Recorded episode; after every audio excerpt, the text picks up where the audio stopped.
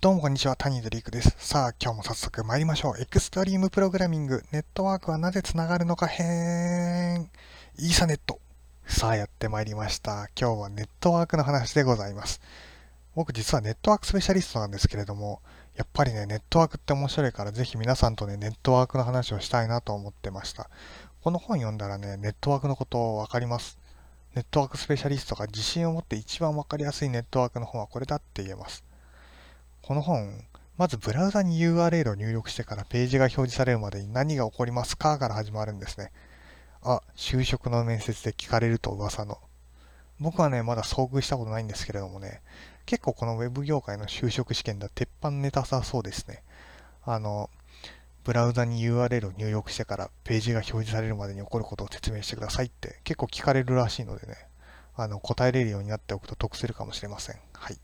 ところでね、ネットワークの面白さって、やっぱなんで繋がるのかってことに尽きると思うんですよ。だって僕たち、Google の IP アドレスの場所とか知らないじゃないですか。Google はともかくもう誰かが個人で自宅に建てたブログのサーバーの物理的な場所なんか絶対知らないのに、なんでそこまで通信できるんだって。で、もう行きもよくわかんないのに、帰りはもっとよくわかんなくないですか？向こうはまあ公開してるサーバーだからまあなんとかすればたどり着けるとして、こっちはプライベートネットワークの中にいるのになんで Google の出た情報がここにたどり着けるのかと。考えれば考えるほど不思議ですよね。だって、世の中のどこにどのサーバーがあってって誰かが管理してるわけじゃないじゃないですか。誰だってサーバーを公開できるし、なんか申請とかしてないし、なのになんでそのルートをみんなは知ってるのかなみたいな。で、IP アドレスぐらいはみんな知ってると思うんですよ。でも IP アドレスだけでは全然説明になってないんですよね。じゃあその IP アドレスはどこにあるかなんて、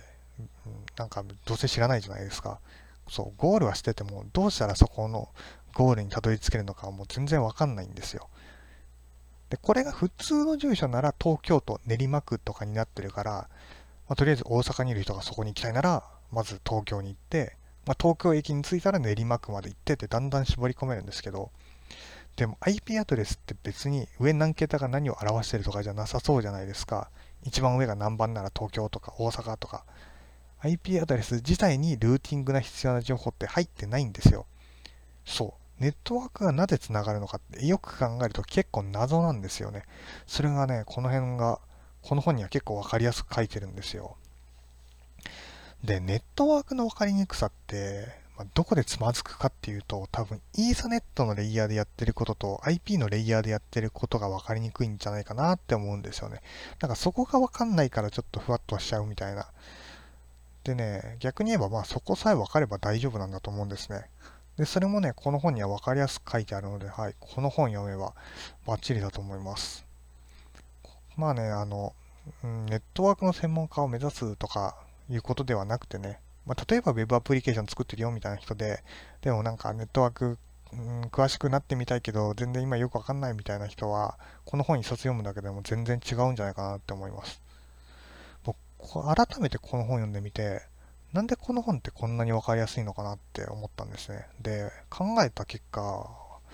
この本ってネットワークは何でつながるのかっていう本なんですね。つまりデータの送り手と受け手の目線なんですよ。目線を固定してるんですよ。他のネットワーク関係の本っていい本いっぱいあるんですけど、ネットワークの技術ごとにこう用語とか仕組みとか仕様とかを説明してるんですよね。まあそれはそれで受験勉強とかしやすいですし、あの体系的な知識が身につくから全然悪くないんですけれども、だけどこの本はそういうことじゃなくて、もう視線、視点を固定してるんですよね。だから、なんで今そこを説明されてるの？なんでその知識が今必要なのっていうのは絶対にぶれないんですよ。あ、そうそうそうそう、そこを今知りたかったって思う順番に知識が与えられるんですよね。この本、ぜひね、まあそれなりに事前知識があって、まあこっからネットワークの専門家を目指しますとかいう人はちょっとあれですけど、まあそうじゃない人がね、あの、なんかいろんな技術やってるけど、ネットワークはそんな普段関わらなくて、でもなんか最低限知っておきたいみたいな人が読んでみるといいんじゃないでしょうか。もう最低限どころじゃなくて、もう十分、普通の人にとっては十分な知識が得られると思います。ネットワークの勉強するきっかけっていろいろあると思うんですけれども、まあ、僕の場合はね、なんかネットワークのこと全然知らないみたいなコンプレックスみたいなのがなんかあったんですよね。ウェブ系の開発者の方って結構こういう気持ちの人多いんじゃないですかね。なんかコンピューターサイエンスコンプレックスみたいな。少なくとも僕のツイッターで2、3人はそういうコンプレックス発症してる人がいるんですけれどもね。僕の場合はね、まあ、やっぱ自分は Rails とかでなんか Android アプリとかブワッと作れるから、こう技術者とか気取ってるけど、まあ、本当はコンピューターのことなんか何にも分かってないなっていう、自分は何様なんだろうみたいな気持ちずっとあったんですよね。まあ、本当は別にそんなこと思わなくても全然いいと思うんですけども、あの別に皆さんそんなこと思う必要全くないと思うんですけれども、でもなんか自分はそういうふうに思っちゃったんですよね。で、コンピューターサイエンスのよくわからない箇所いっぱいあるんですけれども、例えば、あのー、CPU の仕組みとか、型システムってどうなってるのとか、その中でもやっぱりネットワークってコンプレックスとは高いんですよね。まあ、CPU の仕組みとか型システムとかって詳しい人の方が稀じゃないですか。なんかすごい難しそうな大学出てるすごい賢そうな人は詳しいみたいなイメージですけど、でもネットワークってみんな当たり前に知ってるのになんか自分だけ知らないみたいなところないですか？だからね、もうここは腹をくくって勉強しようと思ったんですよ。別に全然みんなはそう思わなくていいと思うんですけどね。でももしこれ聞いてる人の中にそういう気持ち今持ってる人がいたとして、まあ、もしいるんだったら、別にきっかけはね、そういうちょっと横島な気持ちでもね、全然いいと思うんですよ。もうそれでもネットワークの勉強って楽しいからね、そこをきっかけにしてやってみるといいと思うんですよね。で逆にね、ネットワークの勉強なんかして何になるのっていう意見もやっぱあると思うんですよ。確かにね、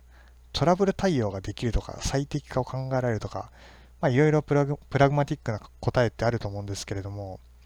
まあ、言うてそんな詳しくなくたって全然困らないのは完全に事実ですよね。